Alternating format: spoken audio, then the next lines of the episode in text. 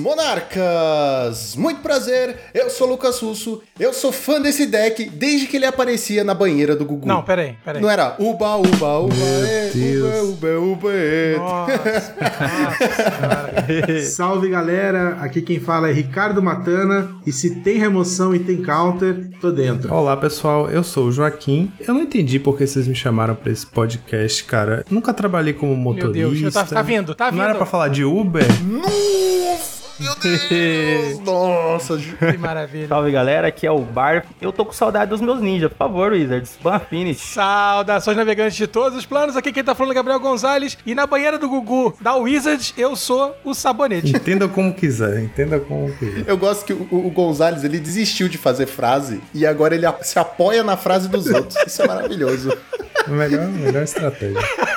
Exatamente, senhoras e senhores, hoje viemos falar sobre o deck UB. Pode ser o B Fadas, o B Titins, o B Delver, o B da banheira do Gugu, o que for. Este é o nosso primeiro episódio do Accumulated Knowledge, onde nós exploramos decks na sua magnitude, né? No geralzão, no famoso geralzão, certo? E trouxemos especialistas especiais para esse nosso primeiro episódio. Tudo isso e muito mais logo depois dos nossos reports.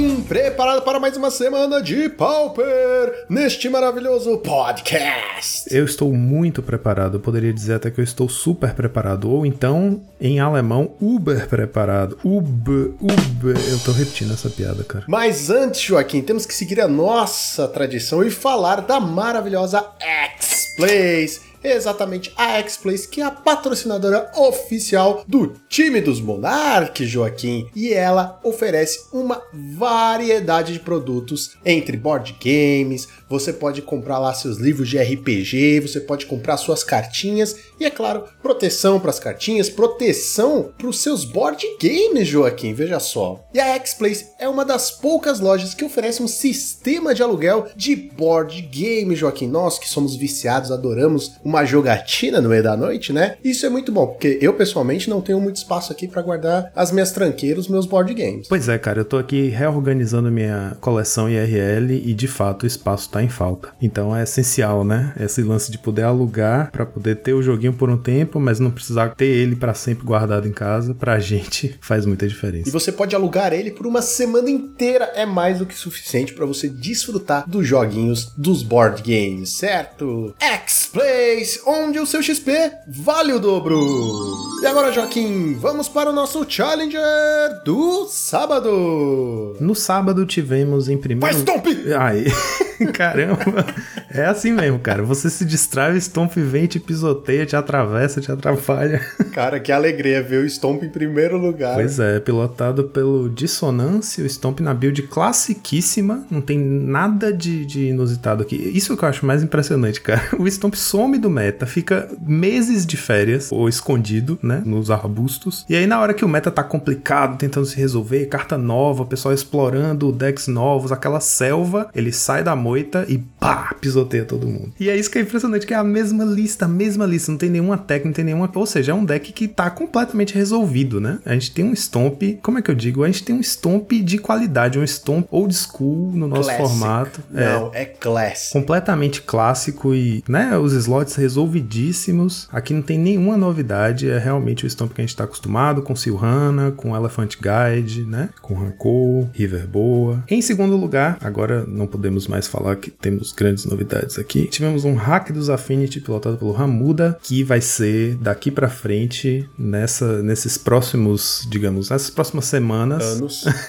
Nessas próximas semanas, essa aqui provavelmente é a build padrão do Affinity para o momento, certo? A gente tem quatro discípulos, quatro Frogmite, quatro Mirror Enforcer, dois Krak Clan e um Gourmag, né? O Krak Clan tá aí, ok, para limpar a mesa se for necessário, mas principalmente para fechar o jogo, né? Sacrificando toda a sua board com o discípulo pulo na mesa, você segura a prioridade, sacrifica tudo, né? E faz seu oponente perder vida de uma forma incounterável. Aí a gente tem os quatro Deadly Dispute de sempre, né? Percebam que cortou o azul porque entrou no nosso o, o Reckoner's Bargain, que é a cartinha nova de comprar carta, né? De Kamigawa, o mesmo custo do Deadly Dispute, mas em vez de fazer um, em vez de fazer É um... o Deadly Dispute com lifelink, né? Isso, Pode boa. falar que é assim. Boa, exatamente. Lifelink Dispute. Você ganha vida em vez de fazer um tesouro, né? Vida igual a, a mana convertida da permanente sacrificada. E aí tá usando três Blood Fountain e três Experimental Synthesizer. Dois artefatinhos de um mana extremamente poderosos, extremamente sinérgicos com o deck, cada um de uma cor, das duas cores do deck, né? Rápidos. Então realmente não precisa mais do azul. É melhor pro Affinity jogar sem o azul, porque a gente perdeu o prisma, né? Então a mana fica um pouquinho mais complicada. Aí o deck consegue rodar lisinho, né? Usando quatro da Bridge Rakdos, quatro da Arctis Citadel, quatro Great Furnace, quatro Vault of Whispers, um pântano, né? Pra você ter o que buscar se tomar um Cleansing Wildfire. Uma de cada Bridge que gera mana das outras cores do deck, né? Então tem uma Bridge preta e verde, que poderia também ser preta e branca. E tem uma Bridge vermelha e verde, poderia ser também vermelha e branca. Ou vermelha e azul. Tô destrinchando aqui porque essa vai ser a build que a gente vai chamar de build padrão, certo? Então daqui pra frente, quando a gente falar é a build padrão do Affinity, é isso aqui que a gente tá falando, né? Essas criaturas, essas spells e por aí. E como a gente não gosta de ficar se repetindo, é só você entrar no link aí do Challenger do sábado e conferir a lista. Terceiro lugar, tivemos um Rakdos Storm, pilotado pelo Campo. Bora, Bahia!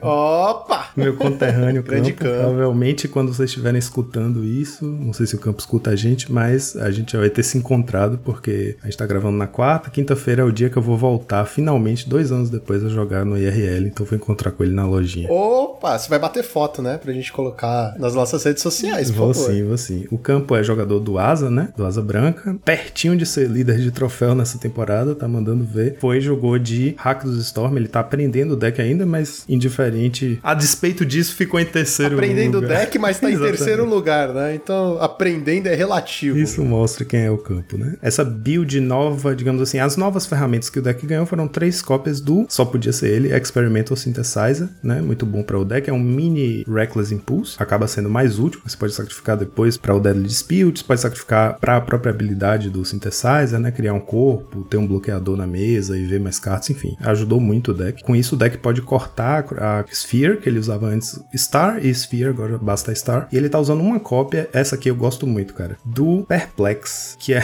uma carta inusitada, um qualquer, um azul e um preto, instantânea, anula a mágica alvo, a menos que seu controlador descarte a sua mão. Então, Estou perplexo com esse efeito. Exatamente. Na verdade, ela tá aí por causa do Transmute, né? Ela é um qualquer, um azul e um preto, e ela transmuta pra pegar uma cópia de Seeding Song, que o deck só usa uma, que é justamente pra poder tutorar com o Perplex, né? Que é aquela instante, o ritual vermelho que faz 5 manas vermelhas, custa 3. E a outra carta de custo 3, a carta mais importante do deck, Galvanic Relay, certo? E basicamente isso. A gente tem aqui eh, essa build do campo com o Perplex, que eu acho uma solução muito eh, eficiente pra esse deck. E aí, em quarto lugar, tivemos o Hack dos Storm também, pilotado pelo Buster 47. Ele foi com uma build mais quadradinha, digamos assim, com quatro cópias do Synthesizer, sem Perplex, sem o Seeding Song buscável, né? E com o Chromatic Sphere também, para ter mais redundância, digamos assim. Em quinto lugar, tivemos Boggles, pilotado por Hinahara. Aqui a gente tem o que tá se tornando também a build padrão do Boggles pós a entrada de Kamigawa no nosso Pauper, né? Ele jogou fora a Silhana Ledgewalker, que era terceiro playset de criaturas com Hexproof do deck, né? E no lugar colocou quatro cópias do Spirited Companion, que é o cachorrinho, né? O cachorrinho encantamento, que é um qualquer, um branco, um barra um, pra quem não lembra, né? Criatura encantamento,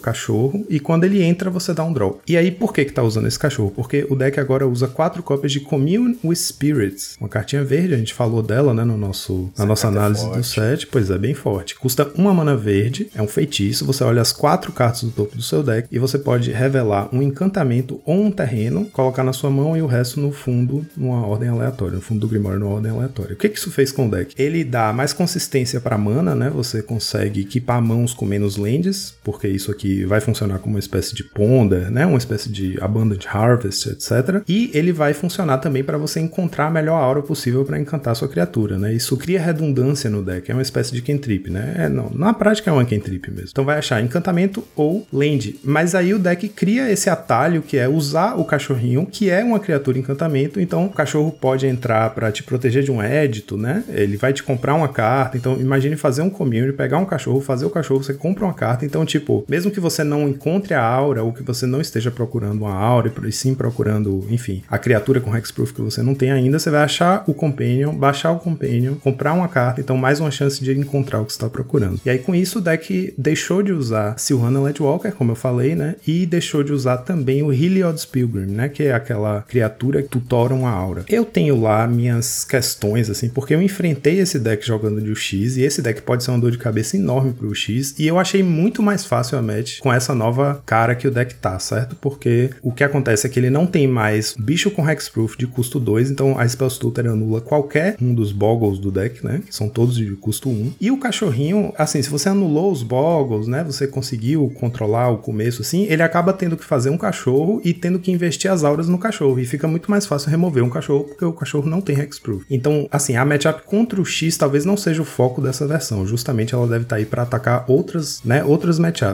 Já que o X está bastante em baixa, né? A gente sabe disso. Fora o Mono Blue, o R e o B deram uma caída. Então, talvez seja melhor contra Affinity, não sei. Mas assim, o fato é que muita gente adotou essa build, por isso que eu tô destrinchando ela também bem detalhadamente aqui, porque a gente vai ver que daqui para frente todos os boggles que aparecerem são essa base com algumas pequenas bolhas específicas, sabe? Algumas mudancinhas, mas a base é essa, essas 12 criaturas, né, que são os 8 boggles de humana e o 4 do cachorrinho, com Community of Spirits. Essa carta eu acho muito legal para o deck, mas o cachorrinho eu ainda tô na dúvida, mas relembrando que eu não sou especialista nesse deck, eu não costumo pilotar boggles. A gente podia falar com o Juan, mas a gente jogou ele na geladeira, então. É verdade. Quando ele voltar, a gente discute isso. A gente anda até trocando ideia com ele sobre essa build e tal. Vamos ver se ele mesmo vai se arriscar a testar essa versão e ver no que dá. Em sexto lugar, tivemos um Boros Synthesizer. Eu vou ficar chamando de Boros Synthesizer ou Boros Synth, sei lá. Porque era um antigo Boros Monarca. Na planilha que registra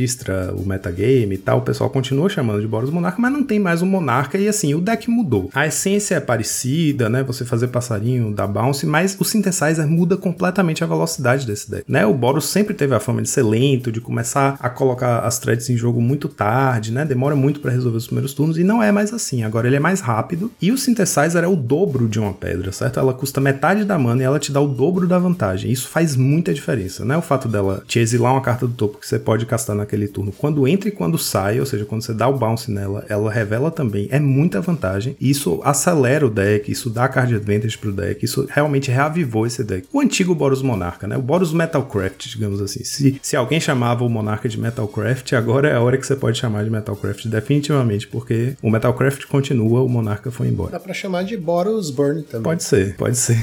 Fazendo essa, essa piscadela para você, né, Que sempre sonhou com isso. Aqui na build do Galeu Gial, que é Leonardo Carvalho, né? Jogador brasileiro. Ele tá jogando com três Seeker of the Way, é muito também sinérgico com o Synthesizer, né? Porque junto com o Glint Hawk você vai fazer um, o mesmo Synthesizer duas, três vezes no turno, várias spells castadas, né? Num turno, isso o, o Seeker ama. Uma cópia de Firebolt e sem Makeshift Munitions. Ele tá jogando com mais lanes, 21 lanes, sem Kudalter Rebirth também, então tá com a build mais mid-range do deck, né? Que consegue controlar melhor a board. Em sétimo lugar, tivemos outro Boros Synthesizer, uma versão mais agro, pilotado pelo John 1111, a build dele com 4 Kudalter Rebirth, duas Rally the Peasants, né? Que é muito também sinérgico com o próprio Kudota. Aí ele usa menos criaturas, sem o Seeker, né? E 12 artefatos, tem o Synthesizer, o Icor Spring e 4 Golden Egg, né? O Wolf. E aqui sim tá usando o Makeshift Munitions. O Kudota Rebirth é muito interessante nessa lista, tanto porque você coloca bastante pressão no early game, né? E com Rally the Peasants se torna perigosíssimo não bloquear esses três goblinzinhos que, ah, vou levar só três, aí de repente você vai levar nove. Ele consegue fechar jogos do nada com isso. E além disso, o Kudota Rebirth também potencializa mais o Icor Spring, né? Porque é uma carta que tá no deck, principalmente porque ela pode ser sacrificada pro Makeshift Munitions, só que é a única fonte de sacrifício do deck na maioria das builds. Então usar o Kudota é uma forma também de gerar valor com o Wellspring, né? E com o próprio é, Synthesizer também. Se você sacrificar ela para um Kudota, você também resila do topo, né? De qualquer forma que ela saia do Battlefield, seja sendo sacrificada, destruída, voltada para mão, exilada, você é, exila a carta do topo. Então, isso é o que faz a carta ser tão forte, né? Então aí o Kudota realmente tem bastante vantagem nesse deck, porque além de colocar threats na mesa, aumentando o card advantage das suas pedrinhas, né? Então, por ser mais agro, também a build dele tem menos lands, tá com 20 lands, a gente tem visto builds com 19, às vezes até 18 lands, né? Também, como tá mirando numa curva mais baixa, o side dele reflete isso. Ele não tá, ele só tá usando dois Dust to Dust no side, dois Revoke Existence, ele dividiu, né? Porque com o Synth, né, com o Synthesizer, você quer que as as cartas que você revele do topo do seu deck têm uma chance maior de ter o custo de mana baixo, né? Pra você conseguir castar naquele turno. Então, com isso, realmente não faz tanto sentido usar quatro cópias do Dust to Dust. É melhor você dividir com outras rates de artefato mais baratos. Tem gente usando gorila, né? Tem gente que nem tá usando Dust to Dust por conta disso. Tem gente que não tá nem jogando Magic. Pois é. E em oitavo lugar, só pra me contradizer, tivemos um Jimmy Ferris, pilotado pelo Rotter Erzinger. Eu que agora em pouco tava falando que o deck anda meio sumido, né? É, Mas esse tá de teimoso aí. Ele tá de teimoso, é verdade. Ele veio com a build bem clássica do deck, 18 criaturas, as de sempre, né? 3 Ninja, 3 Seer, 4 Augur, 4 Spellstutter, 2 Torne, 2 Gurmag. A build bem tradicional mesmo. A única coisa que ele tem, assim, de característico é que tá usando uma cópia de Behold the Multiverse no main deck. Que saudade de usar isso no tronco. É, cara, que saudade essa carta. Tem muito tempo que eu não casto ela também. E os top decks foram, primeiro lugar, Affinity e Boros Synth. 12 decks, 20% do meta cada. Segundo lugar, Hack dos Storm, 7 decks, 11% do meta. E Mono Blue, Fadas ou Ninja, tanto faz, 5 decks, 8% do meta. E agora vamos para o Challenger do domingo. E falando em Hack do Storm, né, para o pessoal que tá preocupado aí com a ascensão desse deck, ele foi campeão do domingo pilotado pelo Raptor 56, que é uma das pessoas que tá aí na frente fazendo o trabalho de tentar conseguir fazer o Galvanic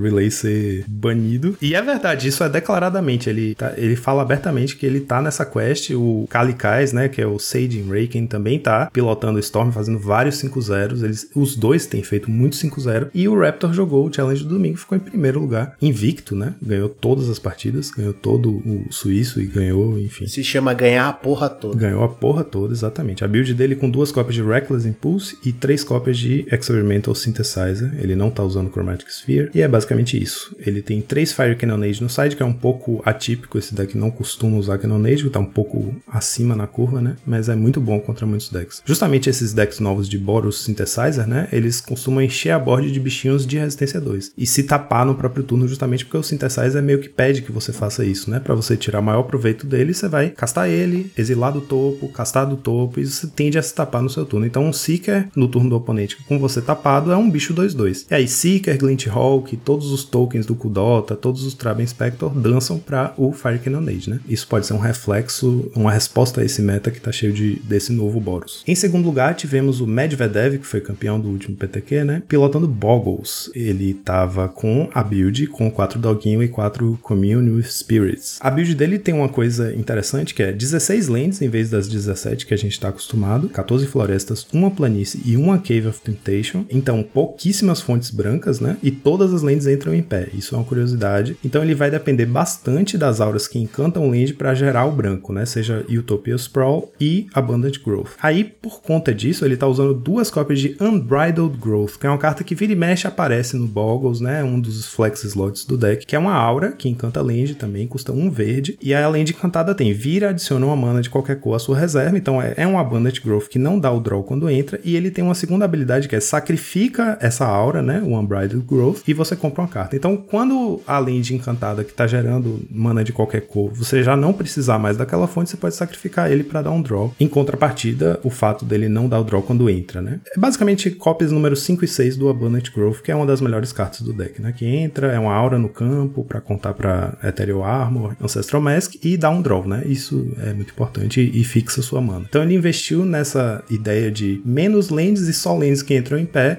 aproveitando justamente o Communal Spirits que acha auras ou land, né? Então é, eu acho que ele tá se aproveitando da nova tecnologia para poder dar uma é, otimizada no deck, né? Uma coisa curiosa dessa build, vou falar disso aqui para ver se você me ajuda a desvendar. Ele tá usando quatro cópias de Standard Barrier no side, né? Que é aquele bichinho de um mana qualquer e um branco, 1 barra 1, e ele é um, um porta estandarte, né? Se um oponente jogar uma mágica ou habilidade que possa dar alvo em um Standard Barrier que esteja no Battlefield, ele tem que dar alvo no Standard Barrier. Então, tipo assim, é um bicho que puxa qualquer alvo para ele, né? Dano na cara, durez, ou oh, durez O famoso para-raio. isso, para raio. Mas assim, normalmente a gente vê os Boggles usando duas cópias porque ele é muito bom na Mirror, né? Seu oponente não pode encantar os próprios bichos porque ele tem que dar alvo primeiro no Standard Barrier. Então você tem que tirar o Standard Barrier do oponente da mesa para poder castar suas auras nos seus bichos. Só que quatro cópias, por que será, Lucão? Será que é simplesmente porque ele achava que ia encontrar muita mirror? Ah, pode ser porque ele acha que Deadly Spirit funciona no Standard Bearer. Sei lá, cara. Eu, eu não consigo entender. Eu fiquei realmente intrigado, porque parece um exagero, sabe? Eu não consigo imaginar o que, que ele tá tentando puxar pro Standard Bearer. Ele tá tentando desviar de quê com o Standard Bearer, sabe? Olhando esse meta,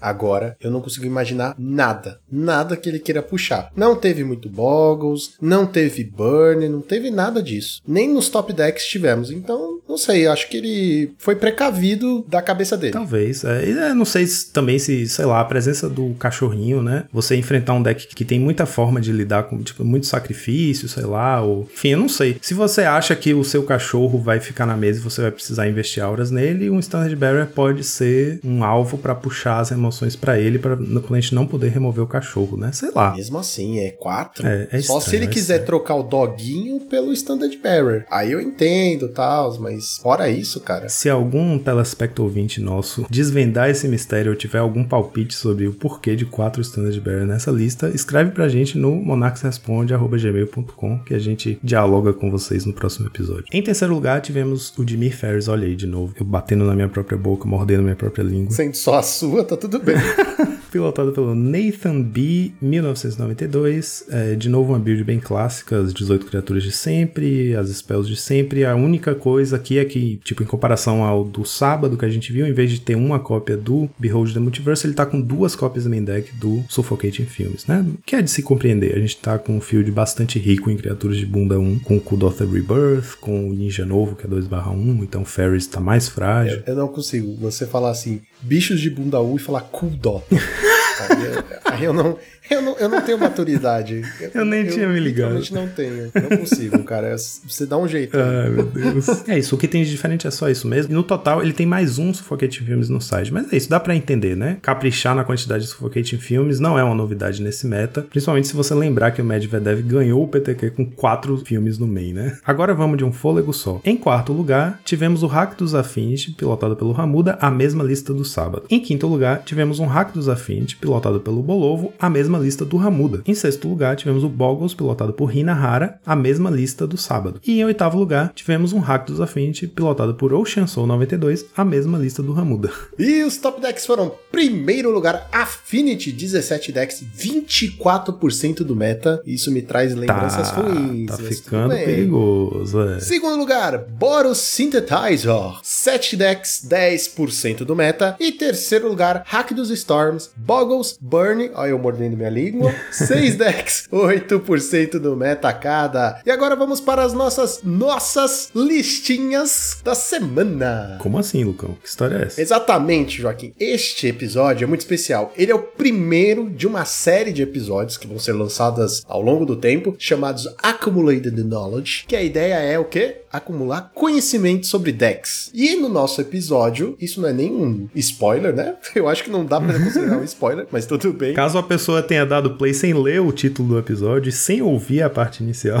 É, aí sim é um spoiler do caramba. Mas, mas no episódio de hoje nós conversamos bastante sobre toda a trajetória que o B teve, sobre as diferenças nas listas e as diversas listas que tivemos ao longo do tempo. E nós resolvemos aproveitar isso. Em vez de trazer uma listinha da semana, nós trouxemos todos os decks que nós falamos no episódio e deixamos como listinhas da semana. Para você poder escolher a versão que você quiser. Exatamente. Nossos queridos telespecto ouvintes vão ter acesso a oito listinhas aí que a gente separou, né? Justamente para poder diferenciar oito diferentes arquétipos do UB no nosso formato, né? A gente vai discutir isso já já com nossos convidados na sessão principal do podcast. Toda vez que for acontecer isso, né? O Accumulated Knowledge, como o Lucão falou aí, a gente vai estar discutindo decks, então a gente vai trazer várias listas dos decks, que o objetivo não é focar numa lista, não é uma deck tech, né? É uma discussão sobre o arquétipo. Então, as oito listas vão estar aqui na descrição do nosso episódio e vocês têm acesso a elas. E aí a gente vai usar o espaço da lista da semana para dizer pessoalmente qual foi a preferida minha e a preferida do Lucão. E vocês podem ficar à vontade se quiserem escrever pra gente no monarchsresponde@gmail.com dizendo a preferida de vocês e por quê. Então, é isso. Nos episódios de Accumulated Knowledge a gente vai usar o espaço da lista da semana para falar um pouquinho Serem listinhas da semana. Exatamente. Todo mundo ganha, né? Olha que alegria. Todo mundo ganha. E aí, Joaquim, qual que é a sua lista favorita? É com uma dor no coração que eu vou dizer que a minha lista favorita é o Dimir Control do HJC, jogador italiano, que tá aqui representando o arquétipo Ratlock, que apesar Ah. de eu considerar um deck insuportável, achar que é a coisa mais inescrupulosa que você pode fazer com um UB é fazer seu oponente nunca mais comprar carta. É muita maldade, mas é justamente porque, como a gente vai discutir na sessão principal, vocês vão me ver falando sobre isso. Eu acho que tematicamente com a guilda de Mir, né, com o que que a combinação azul com preto tá tentando fazer, manipular o oponente, manipular a informação, controlar o que acontece. Isso aqui pra mim é o ápice do controle da informação, do controle do, do acesso aos feitiços, às mágicas, né? Imaginando o flavor de um duelo de Magic, você tá impedindo o seu oponente de ter acesso ao grimório dele, ele não consegue acessar seus feitiços, você trancafiou a cabeça dele. Eu fico imaginando aquela cena, aquela cena de Vingadores Infinity War em que o Assecla lá de Thanos prende o, o Doutor Estranho e ficam aqueles alfinetes, sei lá de que material, entrando no cérebro dele. Cranial Plate. Uma espécie de durez eh, temático, né? O oponente ali preso, sem conseguir comprar, sem conseguir pensar, sem conseguir fazer nada. Você realmente quer que seu oponente não faça nada. Isso aqui, eh, ou pelo menos o objetivo desse deck, né? Que é essa maldade de fazer o oponente nunca mais comprar carta. Pra mim é o ápice da crueldade do controle mental que você pode fazer com o oponente. Então, se você consegue ter Chittering Rats e um Arqueomante na mesa e um Flicker na mão, toda draw step do seu oponente, você vai fazer ele nunca mais comprar uma carta nova. E isso pra mim é o ápice da crueldade. Por isso, eu vou eleger essa minha listinha da semana. Ah, cara, você roubou a minha listinha da semana. Ah, não acredito. É sério. Eu tava pensando justamente nela porque é a listinha de filha da puta. Sério, é a listinha de mais sacana que tem. Eu acho muito legal essa ideia, sabe? Eu pessoalmente gosto muito. Eu acho que só pra ser mais completo faltou só uns duros de deck. Aí a filha da putagem tava completa, tá ligado? Mas assim, competitivamente, eu escolheria o Hatchlock, porque eu acho que é um deck muito mais viável e com uma estratégia muito melhor. Mas, pela zoeira, pelo caos, eu gosto muito do UB 95 cartas. Eu achava que você ia escolher essa só pra provar seu Não, ponto. não, não. Não, não, não, não, não, não, não. Porque tudo tem um limite, tá ligado? Tudo Sim, tem... sim. É, a gente faz um, um meio de campo aqui, tá ligado? O, o 95 é pra você zoar na lojinha e tal, e o Hatchlock é pra você tentar grindar Sim. lá nas lojinhas. Não, o Ratlock realmente é um deck de controle mais completo, né? Que coloca criaturas na mesa, bloqueia, consegue é, exercer pressão sobre o oponente, porque basicamente a estratégia dele é com criaturas, né? Então é um deck de controle que eu acho também que é bem competitivo em vários metas, né? Ele pode ser bem coringa, digamos assim. É, Joaquim, depois dessas nove listinhas maravilhosas, só nos resta uma coisa. Não deixar o oponente comprar carta nunca mais? É, acho que sim. E soltar a vinheta. Muito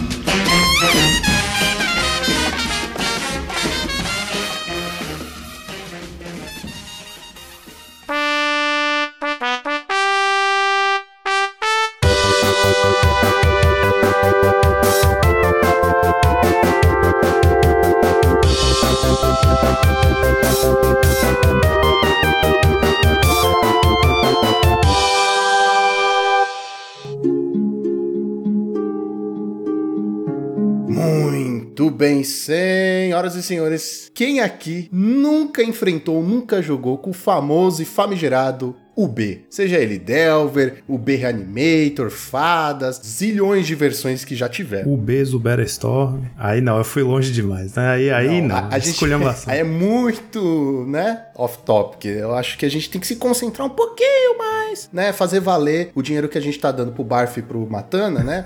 Paga especialista pra eles falarem coisa boa. Mas antes da gente começar a falar mesmo do deck, né, dos decks, eu queria saber de cada um quando foi o primeiro contato que vocês tiveram com o B, seja enfrentando, seja jogando, ou até os dois, né, que acho que seria bacana, tipo, ah, joguei contra e me apaixonei, ou jogava com Prime- primeiro contato do cara foi um mirro? não é sei, cada um tem a sua experiência, cara. A princípio eu jogava mais de Monoblue e o R-Scred, porque eu não tinha acesso aos Snuff Out no mall, mas eu sempre jogava contra os oponentes que jogavam de UB e tinha o Snuff Out, eu falava, cara, eu preciso jogar com essa carta. em certo momento eu acabei descobrindo o plano de aluguel, foi aí que eu consegui pegar os Snuff Out, comecei a jogar jogar de UB e não parei mais. Foi basicamente isso. O Matana, antes de começar a Matana, foi o Matana fundou o B, né, Matana? Você foi um dos fundadores, tenho certeza Com disso aí. Olha, eu conheci o Matana no Twitter porque ele falava de UB. Então, acho que uma das lendas aí do deck. Cara, é engraçado que o, o meu relacionamento com o B, ele é de muitos e muitos e muitos anos antes. O Gonzalez vai lembrar que eu sei que ele é tão velho quanto eu, porque eu jogava de UB Psicatog Eu também. no T2, com o Shadow Mage Infiltra- Infiltrator, com o Família, Deep Analysis. Que uma série de counters, remoções, upheaval. É, então, assim, eu, sou- eu sou dessa época, Wish. Então, assim, o meu primeiro contato, se eu for sincero com vocês, é desse UB Psicatog. Agora, voltando um pouquinho mais pro Pauper, eu comecei a jogar ali foi em 2017. Ali entre 2017 e 2018, o primeiro contato que eu lembro era um B Alchemy, que era baseado numa carta chamada Forbidden Alchemy, que era aquela o B bem tradicional, o Bzão Control. Ali por cima, Gurmag, Muldrifter e Augur de bicho, uma porrada de counter, uma porrada de remoção. E aí, como tinha o Forbidden Alchemy, jogava com bastante carta que tinha flashback. Então foi meu primeiro contato. E eu jogando mesmo, assim, quando eu me apaixonei. Aí foi na época ali do UB One Drops, UB Two Drops, época ali do Anglo- Angler Delver, né? Aí sim eu joguei e fiquei muito tempo, muitos anos jogando de UB ainda hoje. Intercalo bastante entre o B e o R, né? Eu, assim como o Matana, sou uma pessoa idosa e também minhas origens no B foram de antes do Pauper, do Psicatog, o B Psicatog primeiro no Standard, depois no Extended. E quando eu cheguei no Pauper, quando eu descobri o Pauper, o deck que eu criei, eu falei, ah, gostei dessa carta aqui, Delver of Secrets, vou meter aqui quatro Mental Note, quatro Tot Scour e vou meter quatro Rooting Mandrills, o macaco verde. Ou seja, eu não tive a, saca- a sagacidade de perceber que era muito melhor fazer com o Splash preto do que com o Splash verde, né? Porque Snuff Out é muito melhor do que Vapor Snag. E aí foi um dia, pesquisando sobre o Pauper na internet, eu vi que existia um arquétipo que era o B, com Delver e Angler, mas a versão rudimentar do deck ainda, quando jogava com Jeskai Sage como a terceira criatura do deck. Não sei se Matana vai lembrar. As listas primeiras de todas, que é um bicho um azul e um qualquer, 1 barra 1, com Prowess, e quando ele morre, você compra uma carta. É muito antigo. Nossa, esse é mais antigo que eu. Eu lembro que tinha umas listas com Doomblade e AK também. é, e não usava aquele, não usava 4 Days quando o Ben Drops começou a usar. Era uma lista mais Control Zone, né, mais na linha do Counter Spell, talvez Exclude, uns hard counters. Assim. Cara, vendo o Joaquim e o Matana falando, eu me sinto um mirim, velho. Não é você que é muito novo, eles que são muito velhos Não é mesmo. possível. Os malucos. Não, e o legal é que existe uma competição aqui saudável, né, no, no Draw do Monarca e no Magic como um todo, pra ver quem é mais velho, né? Não, eu joguei na época que, meu irmão, não tinha nem shield, entendeu? Não, pô, mas no meu tempo... Só tinha quatro cores, nem tinha cinco ainda. né? Nem cinco. Eu joguei na época que, que a marquinha de caneta atrás da- das cartas de Magic ainda tava fresca, entendeu? Essa maluquice, né, cara? Aquela época que era bom de verdade, Magic raiz. Era essa edição que saiu agora, né? Preto e branco, né? Eles revetaram, né? Nossa, na minha época era colorida a carta, cara. Eu comecei a ter contato mais com o B quando eu fui pro, pro Pauper, né? A minha, a minha jornada no Magic, mesmo tendo começado muito tempo atrás, olha eu botando aí minha carteira de velho. Também em 98, entendeu? Era uma coisa a formato, né? Então, assim, jogava com as. misturava tudo. Sinergia, a única sinergia que, que a gente entendia no meu grupo era o Mono Red, né? Que dava dano e era isso. Né? Aí quando eu fui pro Pauper, cara, eu, assim, me apaixonei por duas cartas que são extremamente icônicas. Não é à toa que nós estamos abrindo aqui essa série Analysis Knowledge Accumulated Knowledge. AK, pronto, AK. E era que era Blast sobre Knowledge. Nossa, Vixe, cara, piorou, piorou. AK pra todo o Brasil é uma coisa, mas Não, não, Rio tá de Janeirozense... Um abraço aí pro outra. Adriano aí, grande imperador aí também. Não é à toa que nós estamos fazendo essa série abrindo com o B, que é o Delver of Secrets e o Deus Gurmag, né? Que são duas cartas extremamente impactantes, cara. Eu acho que, cara, você, quando você consegue castar um gormagão exilando o teu cemitério, meu irmão, aquele bichão cai na mesa com aquela boca cheia de dente, dá um impacto. Da mesma forma que quando você abre uma mão e aí você vê um Delver ali brilhante, você consegue Manadel. o famoso Mana Delver, abraço pro nosso querido Arizovski. Quando você faz um, um Mana Delver e você, pô, já flipa o cara já com counter. Então, cara, o B, ele proporciona umas jogadas muito enigmáticas. E eu comecei na época que o azul era a cor mais quem, né? A gente provavelmente vai falar sobre isso lá na frente. Do não teve a, a fatídica Blue Monday. Era um deck muito opressor. E como sempre fui um jogador horroroso, eu sempre procurei ter os melhores decks, porque eu, na na minha cabeça achava que isso ia me fazer ganhar alguma coisa. Não, eu, eu queria compartilhar também a minha experiência, né? Porque não parece, mas eu também joguei de UB, né, cara? Pô, você é uma sacana. A gente sempre achou que você fosse um tronzeiro safado. Não, não, isso veio muito tempo depois. Quando eu,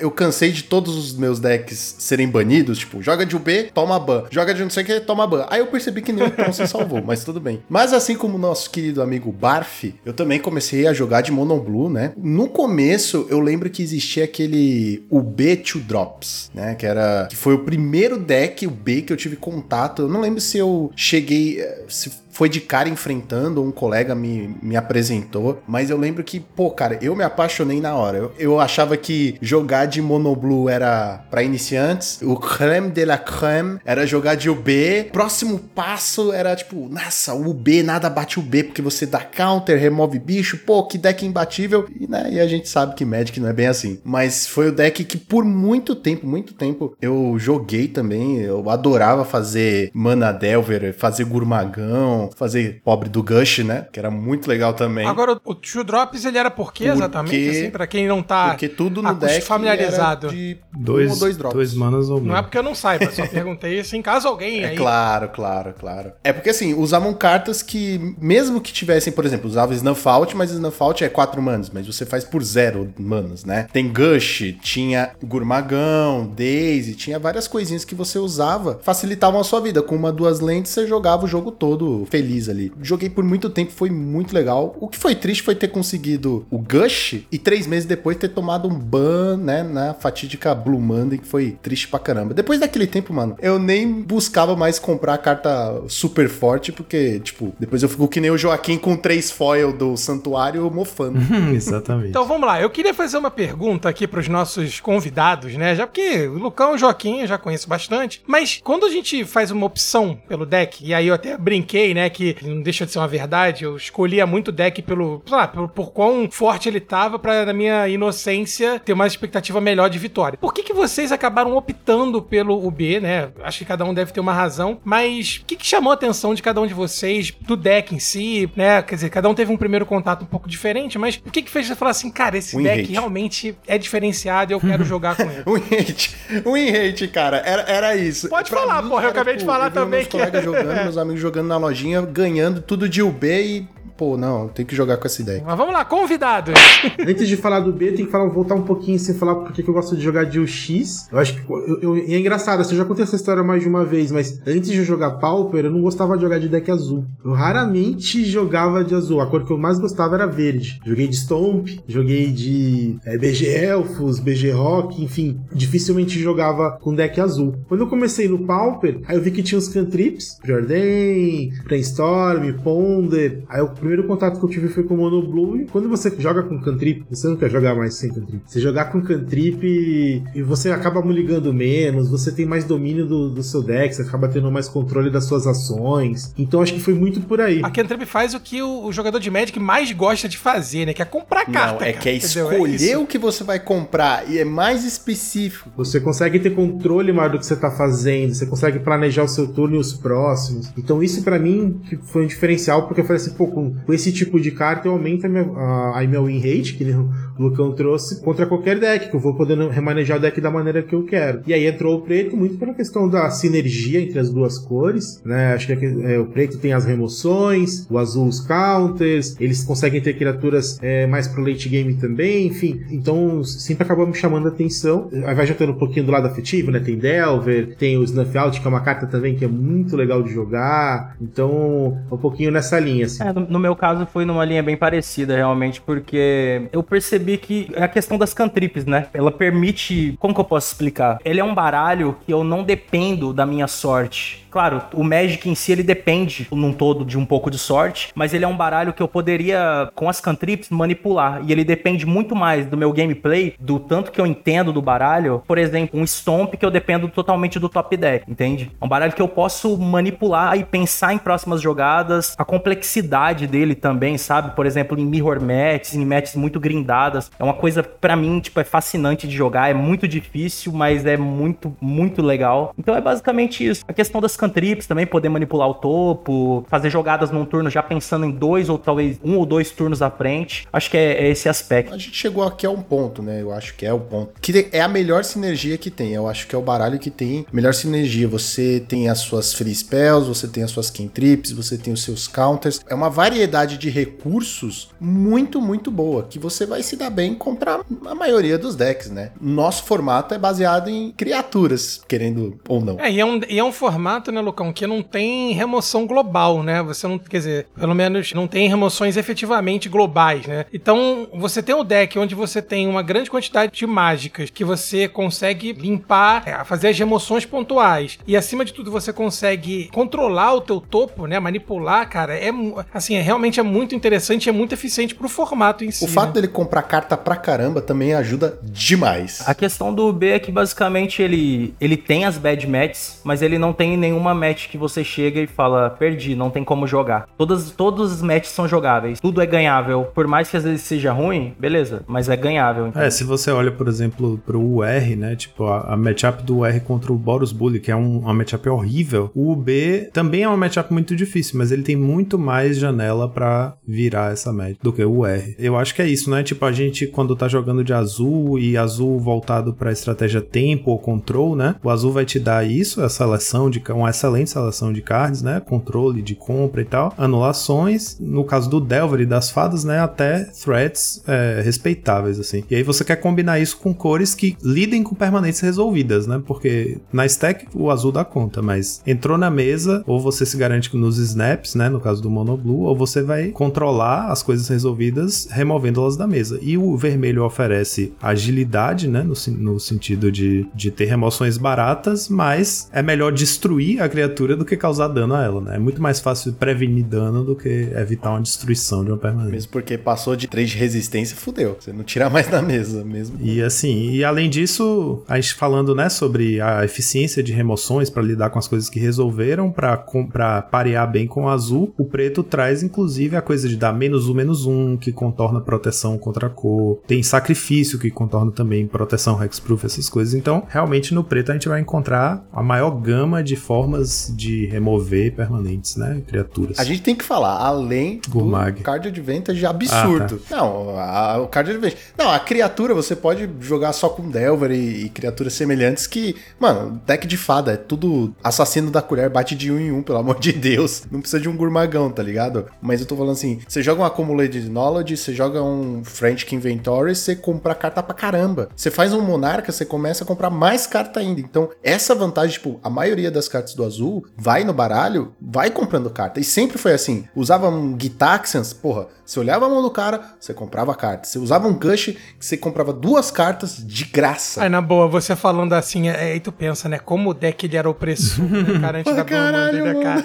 Meu amigo do céu, cara. É, é porque a gente fica na nostalgia, né? A gente joga Tom Deck, a gente gosta do. Não, Mas, cara, cara era se você parar roubado, pra pensar, se não fosse a Blue Monday lá atrás, se Daisy valesse hoje, você ia poder fazer aquele é, pântano e, e, ilha que eu esqueci o nome, e você já tava preparado ali, ó. Você ou era Snuff ou era Daisy. Não, e o pior, Lucão, Gush, na verdade, não é que ele é zero manas, ele te dá uma mana. Exato. Porque você devolve verdade, as duas exato, ilhas, exato. você pode baixar no turno, então você. Então ainda te dá É, o Deadly Dispute. Isso, ele tá te é dando verdade, uma é, muito, é muito comparável com o Deadly Dispute mesmo, porque você tá, tá ganhando uma mana ali. Acho que a gente precisa de uma Dark Monday. é, o que o Deadly Dispute faz com interação com os artefatos, o Gush fazia isso com as cartas da mão, né? Porque você tinha Brainstorm, você tinha o Foil, Caraca, então era maneira de você pegar a ilha, né? Que você devolveu pra mão e usa É que é a mesma coisa. Ah, eu coloco o Icor lá porque você consegue interagir com o Deadly Dispute, estrelinha. Ali é a mesma coisa, você tá só usando foil porque tem Gush. Se não tivesse Gush, você não ia usar foil, né? Caralho, Matana, você acabou de falar a verdade. Nossa, tinha foil, mano. Essa carta que é tão bunda hoje, mano. A puta que pariu. Foil era uma máquina. Mas foil é tão, é tão prazeroso quanto dar um Daisy, né? Se o cara tentar fazer ele sinal foil. Turno né? zero assim, foil. Tome. Muito gostoso. Muito bom, cara. Matana que tem um histórico de mandar um Force Spike na cara dos outros, né? Esse amor já é, não é de hoje, né, a cara? Resposta inesperada. Eu, até eu, já tava, eu mandei no grupo outro dia que o pessoal veio me procurar, fala, assim, ó, matando aqui, ó. É tipo or or orgulhoso, sabe assim, manda o print assim. Olha aqui, ó, deu um Force Spike no Muldrifter. Olha. Eu fiz isso, né? Já fiz isso. Eu tava jogando contigo, não foi, Matando? Antes, quando você foi lá na loja, não foi? Foi, eu tava de Tron, o cara me deu um Daze lá. Foi, foi. Daze não, me deu um Force Spike na cara. Nossa. Force Spike, sei lá, no turno 10, né? Meu melhor Force Spike foi num Rolling Thunder pra 19. Nossa. Nossa. Cara. Eu tinha um print, eu tinha um print disso. foi lindo, cara. Imagina Caraca, o cara meu amigo. feliz, Pô, agora eu vou ganhar. Levantando a mãozinha, né? Assim, tipo, do dar apertar a mão do GG, aí tu. O cara só, Peraí. cara só tem uma mana em pé, não tem nada, não. Tá de boa. Ninguém usa Force Spike, carta ruim. Tá ruim da porra. Muito bom isso.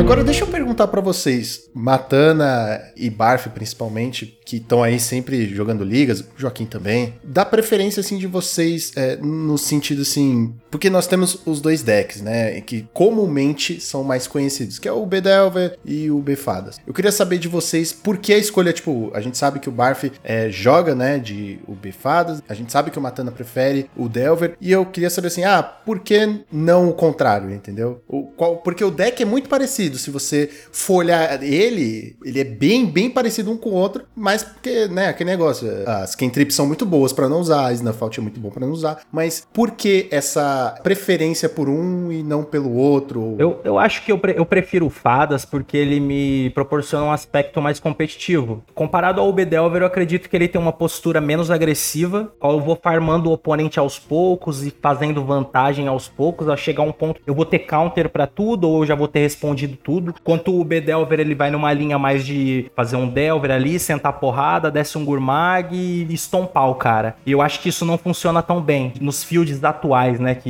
vieram, não só hoje. Então, a minha preferência pelo Fadas dá principalmente por isso, né, questão competitiva. Deixar um adendo que eu gosto muito do Bedelver, inclusive jogo, não nesse momento, porque eu acho que, inf- infelizmente, não tá um momento bom pros UBs. Joguei muito esses últimos tempos de Ubedelver também, e nas ligas, adoro jogar com baralho também. É, eu, eu tenho uma, uma linha de pensamento muito parecida com o Barf. Eu concordo, assim, apesar de eu- o deck que eu mais gostar dos dois, assim, ter mais história é o Bedelver. Hoje, se eu tivesse que escolher entre um dos dois, eu escolheria o Befadas. Eu acho que ele consegue gerar um cara de advantage melhor. A interação entre Spellstutter e Ninja é muito forte pra você abrir mão. E ainda mais agora que tem decks que, que a Spellstutter tá muito bem posicionada no metagame atual. Com, tem o deck de Storm, que tem uma série de rituals ali de custo 1. O, o Experimental Synthetizer lá também, que é custo 1. Então, ela tá muito bem posicionada pra você jogar de Bedelver e abrir mão. Mas o Bedelver, eu acho que o, o que é legal, que eu gostava de jogar muito com ele em outros, em outros fields, em outros metas, é essa questão de você poder fazer mana Delver. Aí você tem lá, você virou suas manas, você tem um Dispel, tem um Spell Pierce, você fica protegendo esse Delver e, e não é, e não é raro. Você vai lá, bateu com o Delver sete vezes e acabou o jogo. Não é raro isso acontecer. Isso quando você não faz tipo um Delver turno 1, um Delver turno 2, então você consegue ganhar uns jogos que o Fadas não tem esses free wins que o Bedelver ele proporciona, né? Mas se for pegar um deck mais equilibrado, hoje que o metagame ele depende muito de você gerar card advantage, eu acho que o, o Befadas ele estaria melhor posicionado, apesar da carta Delver poder ser interessante com esse crescimento do Affinity. Eu lembro que eu jogava de o R-Scred com Delver, era bom pra ganhar de Affinity, essa pos- um Delver agressivo. Talvez o Delver possa voltar aí no o Befadas Delver, não sei, dá pra tentar pensar alguma É, coisa. O real problema do Delver no momento, eu acredito que seja os Boros. O Infelizmente, Skyfisher tá muito em alta, o né? Delver simplesmente se torna uma carta morta contra Boros. Ele, tudo bem, ele consegue bater talvez uma, duas vezes, show, mas a partir do turno 3, turno 4, o cara vai começar a brincar, sabe? Não, não tem como jogar com o Delver. Ele é bom no Mono U, né, Joaquim? Ah, é. É, pô, aproveitar aqui essa deixa que o Matana colocou pra fazer um, uma- um desabafo pessoal. A gente tá vivendo um momento que o Mono Blue tá em ascensão aí com oito ninjas, né? E com isso tá jogando com quatro Fairy Seer, quatro Fairy Miscreant, quatro Spell Stutter, quatro de cada ninja, só aí são 20 criaturas, aí o pessoal coloca quatro Golem, às vezes dois do bichinho que vira, vira permanente quando entra. Então são 25, 24 criaturas, né? 18 lanes, sobra espaço pra umas 15, 16 spells mais ou menos, e o pessoal tá colocando Delver of Secrets na lista. E não só isso, como tem espaço para pouca spell, o pessoal não tá mais jogando com as cantrips, né? Porque você vai usar Snap, Counter Spell, é, Spell Piece. Então, aí, aí você tem 26 criaturas no seu deck, 15 spells, e você tá jogando com Delver of Secrets. É melhor colocar logo um Flying Man, que pelo menos voa. Se é pra seu bicho ser um, um o jogo inteiro, que ele pelo menos voe para o ninja poder, né, se aproveitar. Pronto, desculpa, desculpa off-topic aqui, mas eu tive que aproveitar. Eu vou ter que concordar, cara. Eu vou ter que concordar. E eu tenho enfrentado muito monoblue que os caras usam Muito, Delver. E, eu tipo, também. É Delver turno 1. E não flipa O cara nunca. faz o Delver turno 1 e, e ele flipa turno 13, É, é, tá exatamente. Ele fica na mesa vários turnos Fica fazendo comigo. nada. É um bicho 1 barra 1 ali que não ataca nem bloqueia. É um bicho 1 barra 1 com pacifismo.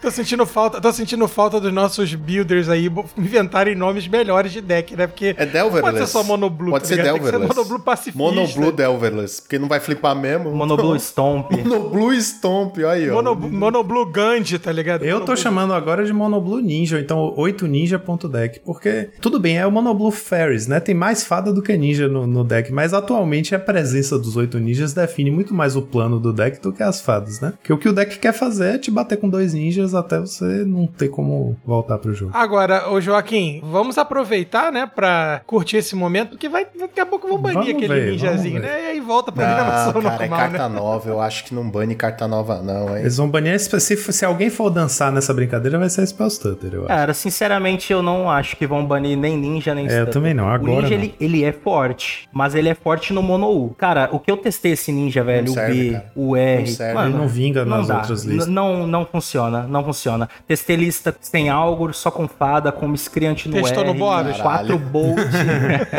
Aí, ó, tá vendo? Testei Tá de faltando tudo, cara. Ele realmente é forte no Mono U. E o Mono U, querendo ou não, é forte. Mas é um baralho muito fácil de combater. Sim, tipo, se tu põe qualquer Boros na frente, o Mono Blue só vai perder. Não tem o que ele fazer, saca? Então, eu acho que não, não vai, não vai ter ban, cara. O Monoblue tem que rebolar muito pra ganhar do Boros, e o Boros tá bem presente no meta. E agora. outra, o Monoblue só tá aí também porque é o único que bate levemente de frente com a Affinity, né? Que, em questão de velocidade, porque senão não tava aí verdade. também. É, o Monoblue, quando ele curva certinho, ele consegue conter o Affinity bem direitinho, porque ele vai anulando na curva que o Affinity precisa desenvolver a board, né? Sim, sinceramente, essas builds atuais de Affinity estão bem boas, cara, contra Mono Blue. Já viu? A, a última lista ali do Luffy, cara, o side dela é sinistro. Tu olha ali e fala, meu irmão, como que eu vou jogar de Mono Blue contra isso aqui? É, é dois Cannonade, um Fumes, quatro Pyroblast.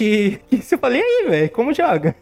Bom, só pra voltar pro tópico dos, do UB Fadas versus UB Delver, eu vou fazer uma colocação final aqui, que eu achei muito bons os argumentos dos dois, do Matana e do Barf, né? Tipo, basicamente definiram a diferença entre os decks e por que que... O, o UB Fadas provavelmente é o deck mais equilibrado, mais recomendável em um meta selva, né? Mais preparado pra enfrentar. Eu quero abrir um parênteses aí no, no seu comentário, porque teve uma vez que eu fui pra loja, é, o meta era selva, cara. Lembra? Eu mandei cinco Lembro, minutos lembro. antes de começar o torneio. Joaquim, eu trouxe esses três decks, Tron, BW e o B. O que que eu faço? Ele, vai de UB, cara. E deu bom, e deu bom. Foi 4-0 na lata ali. Levei tudo. O Lucão me mandou a lista dos decks que ele viu que ia ter no torneio. Eu falei, vai de B, vai de B. Mas enfim, falando, minha colocação vai ser justamente no, no- no- na disputa do MVP do primeiro, primeiro Super Cup que teve em 2020. Eu fui participar. Eu tinha jogado de UR nas duas fases do campeonato geral de times, né? E na parte do MVP resolvi ir de UB. É, que foram os top 16, os 16 melhores jogadores disputando oitavas de final até chegar na final, né? E eu perdi na final pro Beiço, enfrentei todo tipo de deck. E o deck que eu fiz foi justamente casando as duas coisas. Eu peguei o UB Fadas, porque o que, olha qual era a minha, a minha estratégia, né? É, o meu pensamento. Eu pensei assim, se eu for com o B Delver, um deck que faz Mana Delver, né? Eu vou colocar quatro Delver na minha lista. O oponente não vai ter medo quando eu bater com o meu Augur of Bolas ou com o meu Delver, porque ele sabe que eu não, não tenho ninja na lista, então ele deixa passar, ele não se preocupa em matar o Delver na mesma hora, né? Ele espera ver se vai flipar, ver qual carta eu revelo pra matar na manutenção. Enfim, justamente isso mostra como é, o oponente responde a cada uma das listas, né? O Befadas fez uma Fairy Seer, você já tá preocupadíssimo em matar ela antes que o cara possa ninjar, né? Ou então antes que ele desvire com a Spell Sutter aberta e você não consegue castar mais nada. Então, a minha ideia era essa, eu vou fazer um Delver, o oponente vai ficar de perna aberta pra levar a porrada, porque não vai esperar o ninja. E aí vou ter o ninja ninja, entendeu? Ou então o oponente não vai esperar que eu vou ter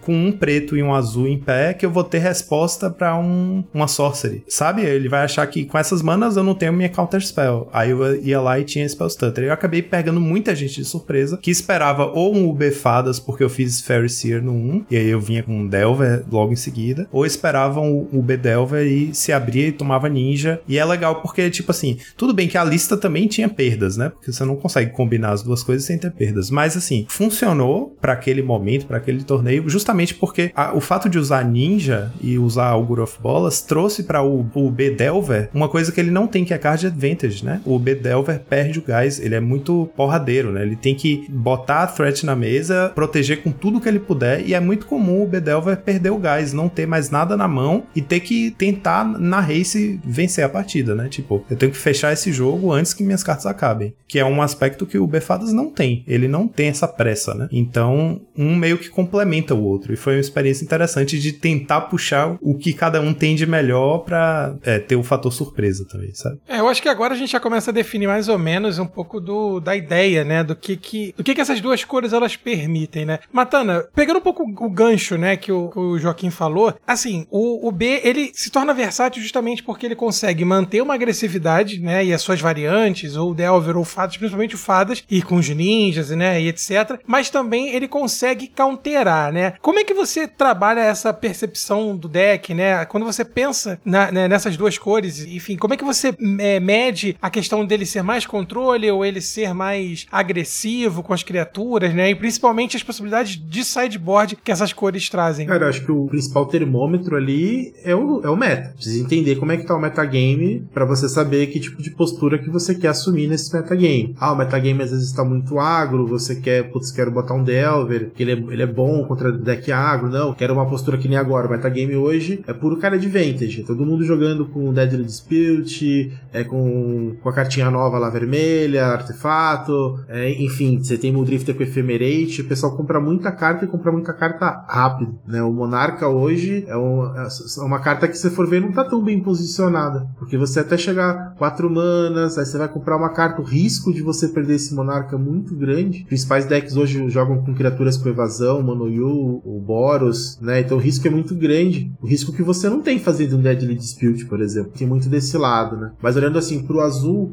e pro preto, o que eu gosto muito, Gonzalez, é a versatilidade. De você conseguir ter cartas que você. Como você tem ali bastante cantrip, que a gente tava falando um pouco mais cedo, você consegue muitas vezes ver bastante do seu deck, né? Você manipula bastante o seu topo. Então ele te permite que você tenha cartas que vão te trazer é, habilidades diferentes, né? Então você pode ter, por exemplo, esqueci o nome agora daquele novo édito de três manas que exila artefato ou criatura. Não, você sacrifica é o Kami, e não sei das quantas, não é? The Depth to the Kami. É uma carta extremamente versátil. Você consegue dar um édito, você consegue tirar um munitions da mesa. Você pode, por exemplo, se você quiser, ele, ele, ele pode tirar um encantamento. Você pode tirar um ninja, um novo, o hacker, da mesa, se você quiser, de repente sacrificando um encantamento. Então você tem. Ele tem uma versatilidade que é muito grande. Você tem a Gone Warp, que é uma carta que ela é boa porque ela lida com Guardian, né? Alpha the Guild Pact, que o, o R não tem esse tipo de carta, né? Então acho que a grande diferença quando você compara, que é, é, é natural ter essa comparação, o B com o R, é essa versatilidade que principalmente as remoções do preto vão trazer. O R, você tem ali um pouco de mais removal com Electric e Cannonade, mas você não consegue lidar com Boggles, você não consegue lidar com Guardian, e isso o preto tira de letra. Então acho que isso é, é um dos fatores para mim determinantes, né, em relação ao preto junto com o azul. Eu acho né? que,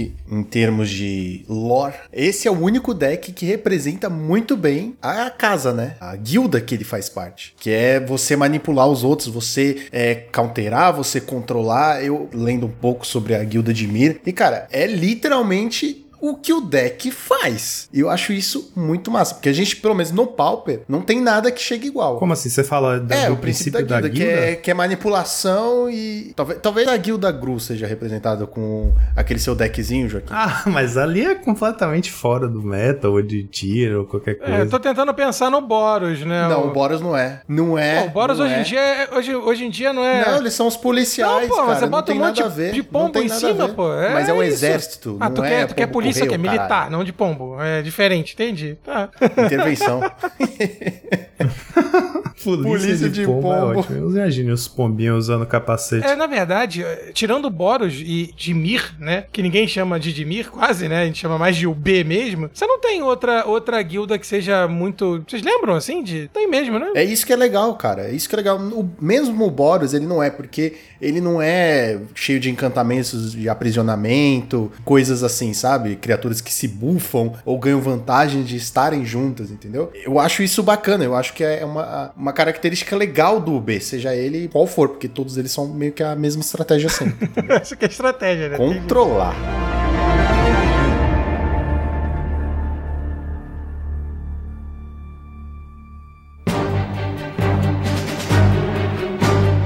Queria falar um pouquinho também, queria trazer aqui algumas versões de deck que já existiram ao longo de muitos anos aí. E o primeiro que eu queria falar, já para deixar o Joaquim assim muito feliz, muito, né, calmo e sereno, é o UB Teachings, que é o famoso UB 80 cartas. Cara, isso é uma maluquice sem tamanho, cara. Virou commander. Não é, não é, não é, não é. E tem dois especialistas aqui pra falar assim, Lucão, você tá certo, acho que você tem que levar isso pra uma liga e jogar com esse deck. Mas, cara, é uma maravilha da tecnologia. Aqui a gente tem uma lista de UB 95 cartas, mas é a mesma coisa o princípio.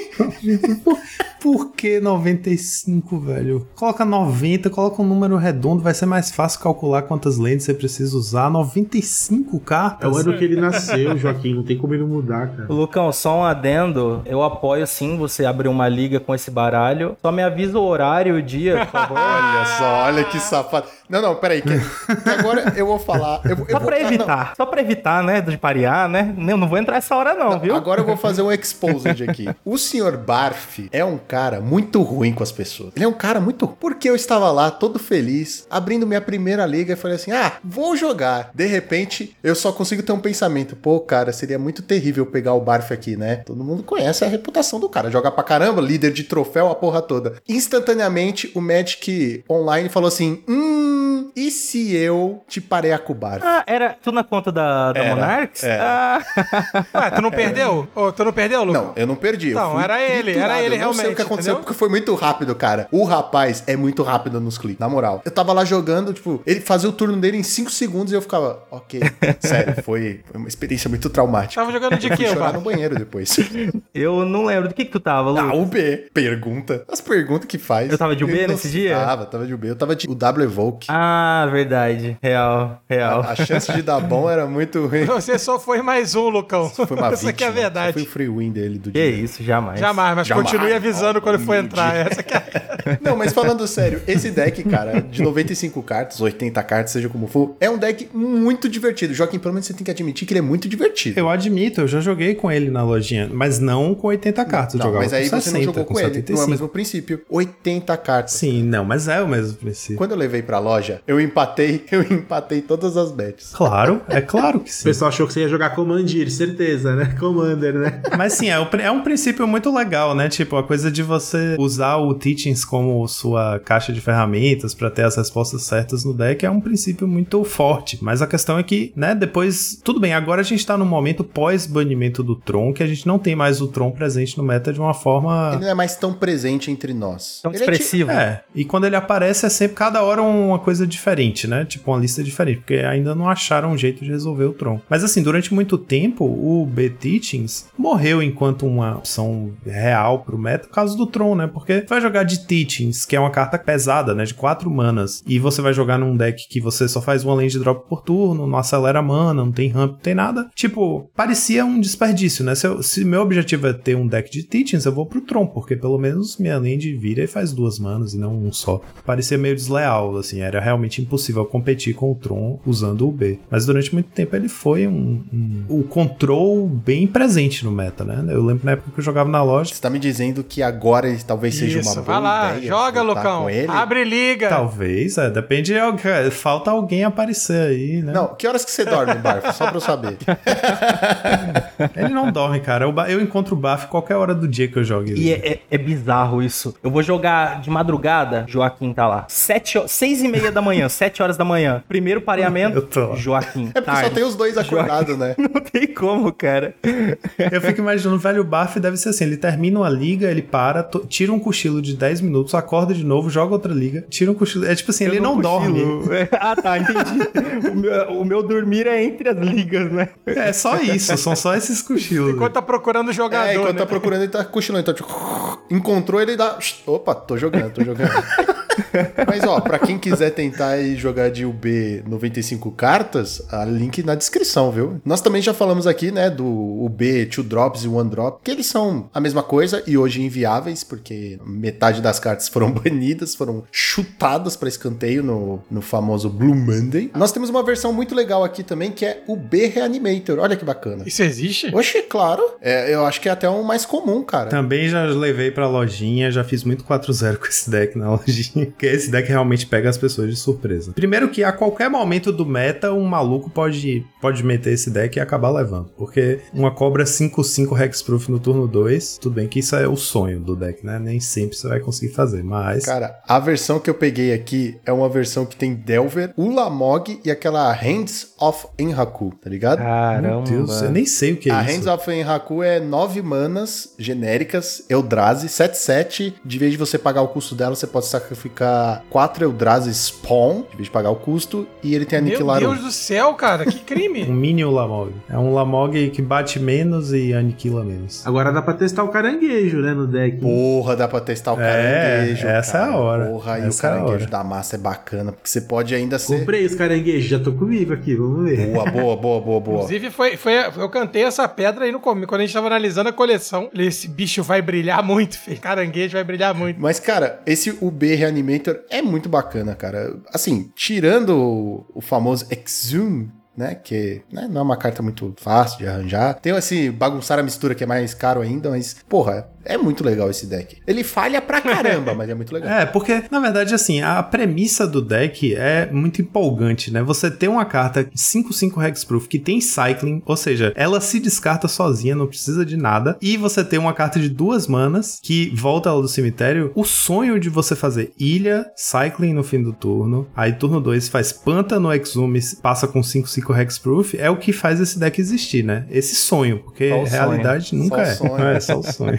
Cara, nós também tivemos aqui o famigerado e muito jogado Dimir Control do Hatchlock. Clássico. Ai, meu clássico. Deus, esse já foi Pô, minha mas dor de esse deck cabeça. é muito gostoso, cara. Ele é muito legal. Quando você consegue prender o cara, é muito bom. Eu, eu nunca fiz isso com ninguém, mas já fizeram isso comigo algumas vezes. Então eu não consigo ter empatia pelo, pelo prazer de fazer isso com alguém. De você dar um, dar um flicker no, no arqueomante e num rato na draw step do oponente pra ele nunca Isso é mais muito comprar delícia, uma carta. cara. Porra. Não é Olha, sacanagem. muita Não sacanagem. é sacanagem. É muita falta de é muita falta de mãe. É muita pessoa tem, tem mãe, é muito que não ter mãe pra Muita fazer isso com os outros. Eu tenho raiva do Mono Black, quando ele consegue encaixar dois ratos seguidos, em dois turnos. Todo turno. Imagina o com o Flicker, que é infinito, nessa, nesse exemplo que o Joaquim trouxe. Se você quiser ser um grandíssimo filho da puta, você faz um splash pra branco e usa Ephemerate, tá ligado? E aí você faz três ratos numa só, tá Isso, ligado? Aí você não sai da loja, você vai pra, pro SAMU, né? Meu O amigo. cara vai dar uma murrada, não é possível. Esse deck também é uma delícia de jogar, cara. É muito legal. Você É deck de sacana, né? É deck de sacana. Olha, eu fico feliz que o Matana, ele não corrobora com essa prática. Tamo junto, tá, Matana? Graças a Deus aqui o Matana continua ileso aqui, né? Não, é- esse aí, Lucão, eu acho, assim, falando aquela, naquela coisa que você disse sobre a guilda e representar bem os princípios da guilda, tipo assim, não tem mais control do que um deck que controla o que você resolve na stack, controla o que fica na mesa porque mata seus bichos e controla o que você compra. Não, não, você não vai comprar essa carta aí, não. Pode devolver pro topo porque eu tô flicando aqui meu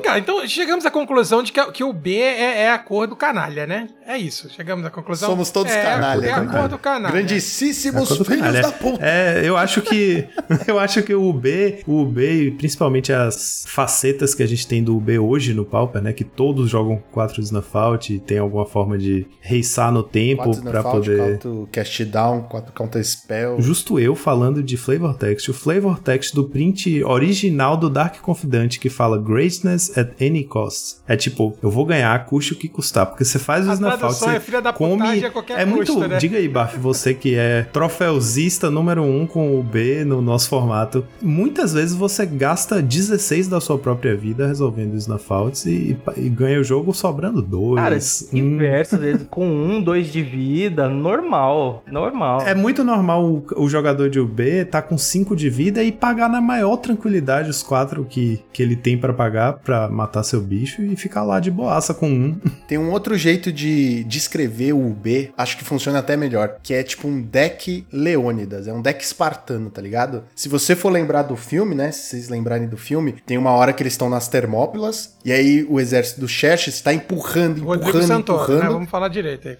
Hum, o Xerxes, né? O historiador né, Eu ajudando. não, eu não admito, eu não admito falar o nome desse careca aqui no meu programa, que sim, ele é careca, se você não sabe, mas enfim. Peraí, o Rodrigo Santoro ou o Fica chefe? aí, na, fica aí na mente de cada um, né? Mas eu achei aquela careca muito natural. Enfim, fica empurrando, empurrando o exército espartano e tem uma hora que eles param e o Leônidas dá a ordem pra eles, né, avançarem. Pra mim, isso é o deck UB. Isso é o deck control, tá ligado? Ele tá apanhando, apanhando, apanhando, só que depois ele começa a empurrar e, né, virar o jogo. Sim, cara. Vida ali com o B, eu acho que acredito que independente da versão, vida é só recurso, cara. Vida, tu deixa, deixa o cara bater ali, vai a um, vai a dois. No final vai dar certo, tá ligado? Se tiver que dar, vai dar O certo. negócio é printar anjo de platina comum, jogar no B e todo mundo ser feliz, tá ligado?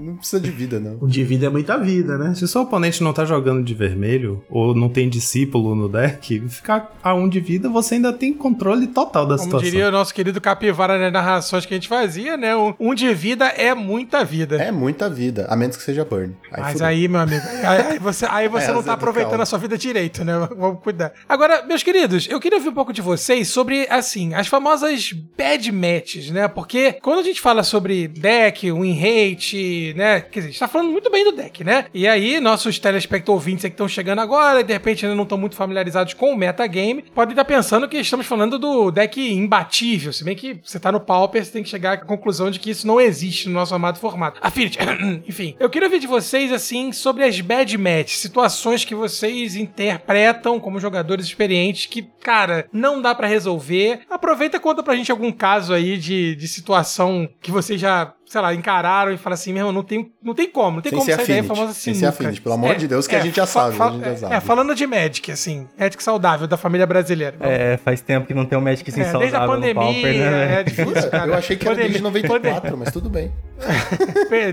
Desde a pandemia do Affinity, né, que, que estourou aí, mas... Tirando o Affinity, que não é Pô, pra foi falar proibido, do né? Affinity, né? Pô, tem tudo ali, tudo, resposta pra tudo, basicamente. A match que eu menos gosto talvez seja Boros, não o Boros Bully, o Boros Monarca. Versão com Glint Hawk, os Core Skyfisher, enfim, eu acredito que seja a maior dificuldade do baralho. Porque, assim, querendo ou não, ele vai acabar, ele vai ter alguma coisa pra travar tuas fadas, teus ninjas, e hora ou outra ele vai comprar muito mais carta do que você, com as pedrinhas, e eventualmente ele vai ter muita, muito mais carta que você na mão e tu não vai conseguir acompanhar. Agora, pra combater isso, existe somente duas soluções. Ou tu faz ninja cedo, tem a sorte do cara não remover ou conseguir estompar ele de ninja na early game, que é muito difícil. Ou tu simplesmente faz monarca turno 4 e torce pra ele não descarregar três bichos na volta e aí controla o jogo. Caso contrário, você 90% das vezes não vai conseguir. Se você não fizer uma dessas coisas, 90% das vezes você vai perder. Então é uma match que eu considero bem, bem difícil. E é interessante que também cai naquilo que a gente falou, né? Se não for burn, tá tudo bem. Que no caso, o deck tem tanto as criaturas que batem de frente com o Delver quanto os burn. Nesse caso aí que o Baf tá falando, isso se aplica muito também ao UB Delver, né? Em qualquer que seja das encarnações do deck, né? É, o Boros sempre foi o deck que conseguiu bater de frente com o UB Delver. Quando o Two Drops era, né, na época do, do Gush, Daisy, Foil, Kitaxia, o deck era incontrolável, você sentia que tava jogando contra o deck Legacy, com seu deck Pauper, né? O Boros era o único que conseguia ficar na frente do deck. Então o meta era, era o UB Delver dominando e o Boros ali pra dar uma segurada. E eu me lembro que foi bem emblemático, e aliás, assim, pra o B Delver, Delver, né? A gente pensa no deck, né? Que os,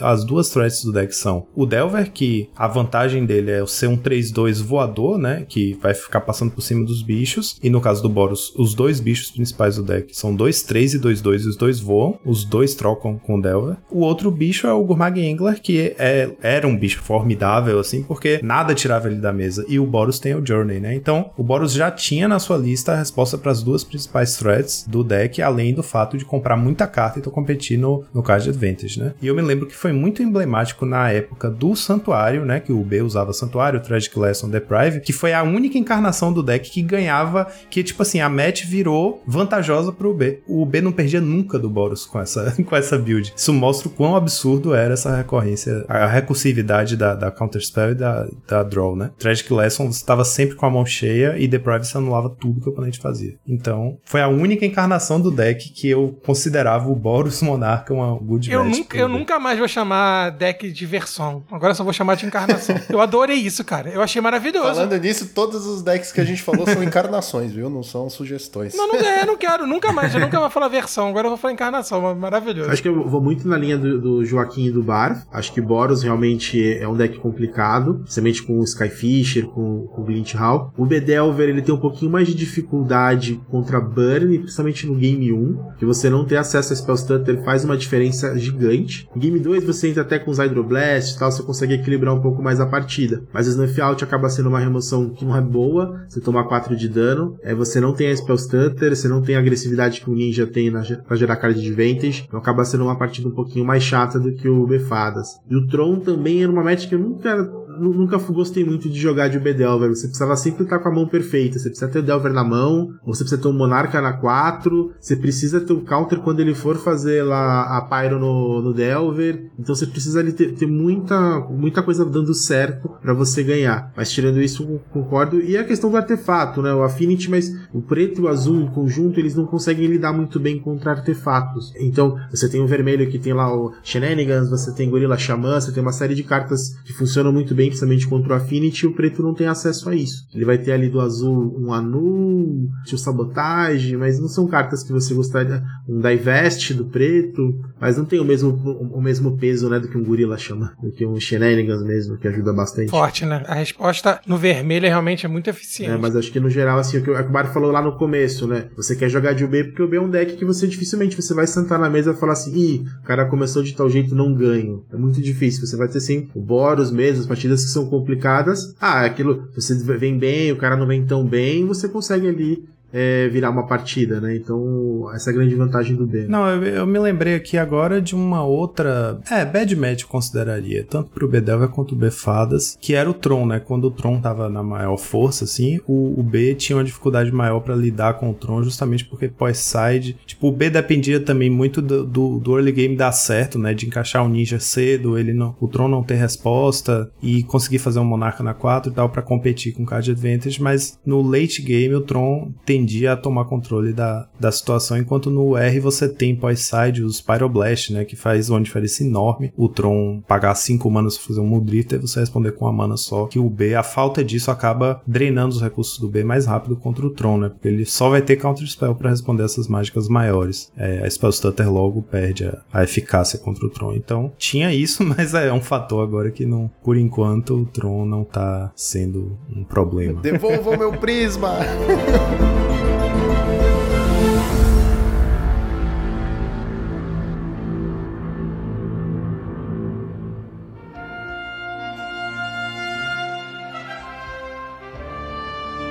Matana é muito conhecido na comunidade aí dos Twitteres da vida de ser um cara extremamente criativo para utilizar cartas nessa Comp UB, que é uma marca registrada sua. Eu sei que seu canal se chama Stomp, né? Mas é o Stomp mais azul e preto que eu conheço. E você é um cara extremamente criativo. Eu queria que você falasse um pouquinho pra gente dessas cartas que você utiliza. Já comentamos é, uma aqui, né? Que é Force Spike. Mas uma que sempre eu lembro de você é aquela ladra, aquela ladrazinha. Cara, essa carta, bafafá no Twitter, quando você começou a postar as listas, cara. Comenta um pouquinho pra gente aí sobre de onde vêm essas ideias, cara, porque, cara, são muito divertidas e, e elas funcionam, né? Cara, eu acho que nessa parte de deck builder eu tenho uma linha parecida até com o Joaquim, que eu sei que o Joaquim gosta também de, de criar bastante. E aquele negócio, você tem que testar, né? Se você lê a carta, você vê ali que ela tem alguma mínima relação com o seu deck, com a estratégia que você quer proporcionar, eu acho que vale a pena o teste. Graças a Deus, o, o Magic Online permite você jogar com a, com a frequência que você precisa. É, é bom testar. A, a Jazz Scientific foi muito numa linha de que, naquele meta, já nem lembro exatamente como é que era o meta na época que eu usava ela, assim, mas você precisava de uma carta mais ali com cara de Vantage, mas você não vai jogar Ninja num deck com Delver e Gurmag, que não é o tipo de criatura que você quer voltar pra mão. Então você pegava uma carta que ela tinha uma função, entre aspas, parecida com o Ninja, na linha de que causando dano ela computava um draw, mas você conseguia ser extremamente agressivo com ela. Eu, já, eu tenho prints lá que eu jogava até no Twitter lá dela, sei lá, 5 barra 7, 4 barra 6, né? Porque você faz um preordem, ela já cresceu um pouquinho, você faz um snuff out, dali na fase de ataque você pode fazer um brainstorm, se, se o cara ainda quiser matar ela e você tiver counter ali de backup, um spell, então ela consegue crescer muito rápido. E isso gera aquilo que a gente já comentou, né? E combina perfeitamente com a agressividade que você quer nesse food deck, com os Delvers e tudo mais. Então ela, em algum momento, ela jogou bem e eu vi até pessoas, eu lembro que tinha um, um japonês, tem um japonês até que o, a imagem no perfil dele do Twitter é a Jess Anti. Mas eu, teve um, um, pessoal que jogou com, com a lista com a Jess Antifa até em chart, fez top 32 e tal. Eu fiquei bem contente, assim, gostou, assim. É, cara, eu, eu joguei, cara, eu achava o máximo, cara, porque eu, eu acho que o Magic é muito isso, né? A gente tem essas possibilidades de fazer umas subversões, né? Porque a gente vê a linearidade das listas, enfim, que ganha os challenges, aquela coisa, mas de repente tu, pluf, cara, bota uma lista com, com uma ladra dessa aí, cara, e é isso, né? Tu tem alguma outra, outra dessas coisas que você costuma fazer para contar pra gente? É que só eu que tento, né? Muitas vezes você vai, pega uma referência de alguma outra lista, você lembra de um, um período antigo, de outra encarnação, né? Já que tá na, na pauta hoje, outra encarnação do deck, eles falam, pô, isso aqui funcionava no passado, será que não vale a pena tentar de novo? Pô, você lá, vou botar um recoil, pô, recoil pode ser interessante, porque já jogou lá atrás, né? Um Soul Manipulation. Azul e preto tem muita carta interessante que não joga hoje, né? Que por N motivos, né? Mas que não, nada não é tão absurdo você pensar em utilizar. A, cor ajuda, que nem eu comentei, como você tem muita carta versátil, né? Nessa combinação de cores, vale a pena você experimentar. Você não precisa ir numa lista linear, que nem um, de um deck agro. Você consegue fazer, usar bastante one-off cada ali e ir buscando através de um Augur, de um Cantrip. Algumas cartas bem relevantes que a gente tem como opções no side, é, por exemplo, os Editos, né? Que raramente jogam no main deck, normalmente quando jogam só uma cópia só. É muito bom para o B ter é, essa opção de sacrifício, né? Seja para lidar com um Guardian ou com, enfim, Hexproof, né? Auras. Okiba, que é uma carta de side que pode ser muito bom para quebrar a perna do oponente de control, Mas né? o Okiba ainda é relevante, vocês acham? É, é porque eu não sinto mais, assim, eu, eu não sou o melhor jogador de UB. Eu não sei, não sei agora, mas assim, tô lembrando de cartas clássicas. Eu prefiro usar o novo Ninja, que é duas mana lá, uma genérica, uma preta, 3-2 lifelink, que pelo menos suplanta o problema de vida, né? Sim, nesse momento o Akiba talvez não seja tão, tão necessário, mas eu acho que em algum momento, se o meta voltar a ter, por exemplo, mais baralhos como o W Familiar, alguns baralhos mais controle, ou até mesmo Mirror Matches, o Okiba com certeza volta a ser bem relevante. É uma ótima carta. Boa ela é, só não acho que tá sendo útil, né? Tipo, Nesse momento eu acho que não. eu acho que o outro ninja é melhor nesse caso. Pelo menos você ganhou 3 de vida ali, é um bicho 3-2, é um Delverzinho a mais, sei lá. É, em termos de ganho de vida tem aquela Unexpected É, Fence também, que pode vir a ser útil. Última pergunta então aqui pra gente ir encerrando o nosso programa. Motivos para só jogar de UB, para estudar o deck e se tornar pro player de UB. A gente sabe que temos muitos decks aí, o pessoal quer sempre explorar os decks. Em uma frase, por que jogar de UB? Cada um dá uma frase aí. Greatness at any cost. Tudo azul, todo mundo nu. No Brasil, sol de norte e sul. Um abraço aí pro Lulu Santos. Tamo junto, galera. É isso, jogue de azul, pô. É a cor mais quente do, do Magic, cara. Simplesmente por, porque tem Snafault mais monarca. Só isso. Eu acho que já define muito bem. Snafault mais beleza. monarca. Definiu totalmente. Ah, pra encerrar, né? Se você quiser ter maior controle das suas ações, você ter mais domínio e não depender tanto do fator sorte, jogue de UB. Ah, é tão bom a gente ter especialistas, né? Porque aí a gente fala uma bobagem, né? E aí sempre tem um complemento. Como eu costumava dizer, né? Jogar sem cantrip é coisa de. Acho que depois dessa a gente pode fechar mesmo. Mas e vocês? Quais são os motivos que levariam vocês a jogarem de UB, seja lá qual for a versão que vocês Versão gostam? não, encarnação. Encarnação. Encarnação, muito bem dito, muito bem dito. O que acharam deste maravilhoso programa com maravilhosos especialistas e o que te dá mais raiva no UB? Deixe nos comentários. Não se esqueça que estamos em todas as redes sociais e nós temos o Monarques Responde, o Monarques Responde, arroba gmail.com.br, onde você pode mandar a sua dúvida, crítica, sugestão e nós vamos ler no programa ao vivo, certo? Então, fim do turno, Draw do Monarca! Se desce